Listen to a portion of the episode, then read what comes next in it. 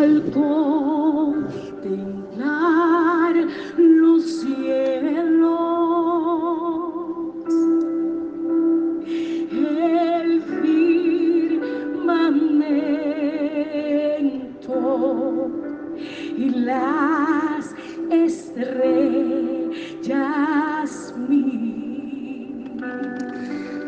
La palabra para hoy es el descanso del Señor. En el día de hoy comenzamos con un tema que es el descanso del Señor y en el próximo devocional concluiremos el mismo. El texto base está en Mateo 11:28 y Jesús es el que habla.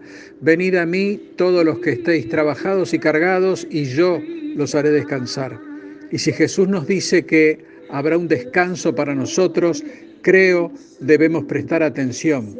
Y además es el propio Dios quien menciona este tema en Génesis 2, 2 y 3, donde dice, y acabó Dios en el día séptimo la obra que hizo y reposó el día séptimo de toda la obra que hizo y bendijo Dios al día séptimo y lo santificó, porque en él reposó de toda la obra que había hecho en la creación.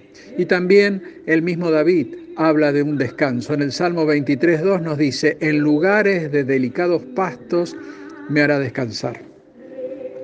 Si nosotros nos centramos en las escrituras, podemos ver en el libro de Génesis 1 y 2 que el hombre tenía una comunión perfecta con Dios. Había un cara a cara entre Dios y el hombre, pero, pero el hombre no quiso a Dios. El hombre con su desobediencia cayó de su reposo y se precipitó en el desasosiego incurable del diablo, rechazó la palabra de su Dios y siguió la mentira de la serpiente, rehusó caminar en la senda de la obediencia y como sabemos solo ahí, ¿eh? donde es posible obtener y gustar la bendita comunión con Dios. Entonces el hombre se convirtió en un desterrado, culpable y digno de muerte, objeto de la ira de Dios, bajo la cual pereció con su entendimiento entenebrecido, corrupto de corazón y perverso de voluntad, enemigo de Dios, buscando reposo donde solo puede encontrar iniquidad, paz donde solo hay guerra, vida donde está la muerte.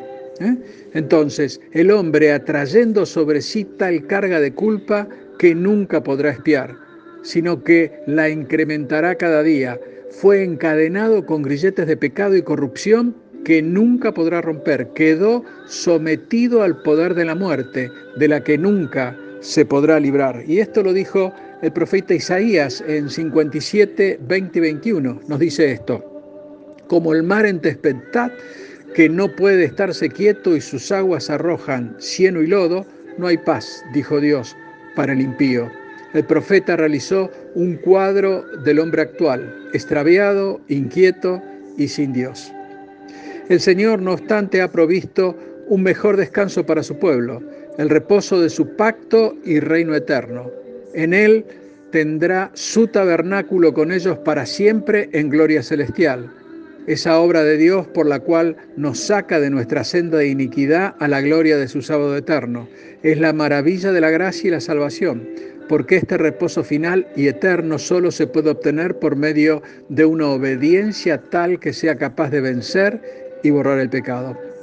La justicia de Dios debe ser satisfecha, el pecado espiado y establecido un fundamento de justicia. El pecador tiene que ser redimido, liberado del poder y dominio de la muerte y revestido con una nueva justicia y una nueva vida para que tenga el derecho y el poder, ¿eh? comer del árbol de la vida que está en medio del paraíso de Dios. El reposo verdadero es, pues, el cese del pecado, y con esto derrotamos el poder de la muerte para siempre, y así logramos la justicia perfecta y la vida eterna en el tabernáculo celestial de Dios. Ese reposo está en Cristo. Nunca podríamos cumplir la tarea de espiar nuestros pecados ni liberarnos del yugo de corrupción y del dominio de la muerte. Estamos aplastados por el pecado y no podemos movernos y aunque intentásemos espiarlo, todo sería en vano. La obra es de Dios. Suyo es el reposo. Él cumplió la obra en Cristo, su unigénito Hijo. Cristo es el reposo en sí mismo porque Él es Emanuel, Dios con nosotros, la naturaleza humana y la divina unidas para siempre en su bendita persona. Él mereció el reposo porque tomó todos nuestros pecados sobre sus poderosos hombros y cargó con el castigo en el madero maldito. La obra fue realizada, el consumado es, quitó toda nuestra culpa y nos colocó en la gloria de su resurrección. Subió a lo alto y recibió la promesa del Espíritu, así que Él es el Espíritu vivificante, capaz de sacarnos del pecado a la justicia, de la muerte a la vida eterna, y desde lo alto dice, venid a mí todo lo que estéis trabajados y cargados, y yo los haré descansar. Con todo esto en mente la pregunta se cae de maduro. ¿Iremos a Cristo? ¿Tenemos el deseo y la voluntad para entrar en su reposo? La respuesta, ¿de nosotros mismos? Ninguno. Porque el querer ir está motivado por el anhelo de volver a Dios y el hombre es su enemigo. Implica la conciencia y el reconocimiento de que se está trabajado y cargado con un yugo de pecado que nunca puede quitarse. Querer ir supone reconocer que estamos aplastados y desesperados por el pecado y la muerte y que todo nuestro esfuerzo es en vano. Significa reconocer que por nosotros mismos es imposible entrar en el reposo. Implica que nuestros ojos estén puestos en Jesús como el dador de descanso y que lo anhelemos esperando que nos lleve a Dios y su reposo. Que deseamos estar a bien con Dios y no sabemos cómo. Queremos dejar el pecado y no podemos. Queremos ir a la casa del Padre y no sabemos el camino. Solamente Cristo sabe y es capaz. Él es nuestra única esperanza. Todo eso significa querer ir a Cristo, pero el hombre natural no tiene de sí mismo este querer. Está trabajado y cargado, su conflicto es con la inquietud, la guerra, la destrucción, el derramamiento de sangre, la enfermedad, la angustia y la muerte. Y su esfuerzo está enfocado a eliminar esas trabas que fastidian su bienestar. Quiere establecer la paz y la felicidad y hacer un mundo mejor, pero no reconoce que su problema es su pecado y que su inquietud y falta de reposo está causada por haber despreciado a Dios no quiere cesar del pecado ni buscar a Dios, busca el reposo y la paz precisamente en la esfera del pecado. Hace la guerra hablando bellas palabras de paz, presumiendo de justicia, aborrece la de Dios y destruye al mundo, mientras proclama uno mejor. Realmente no quiere entrar en el reposo de Dios ni venir a Cristo, mas ahora Cristo dice, ven. Y cuando Él habla, ¿quién puede resistirse? Si hablo yo, si habla un simple hombre, si un predicador ruega, invita y persuade, eso no tiene ningún valor. Lo oyes con tu oído natural, lo ves con tus ojos naturales y comprendes el significado, pero tu corazón está lejos y rechazas a Cristo. Con ello demuestras que estás ciego y sordo espiritualmente, agravando así tu culpabilidad.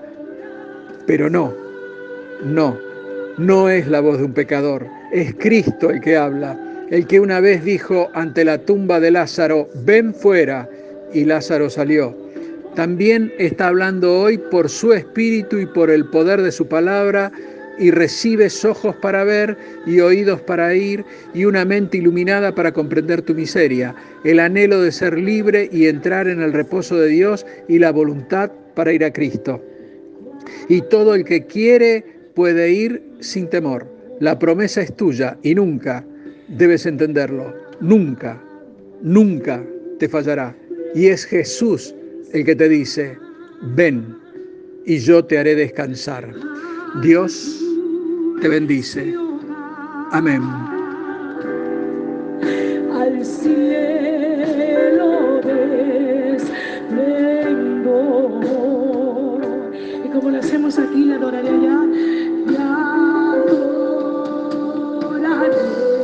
cantando la grandeza.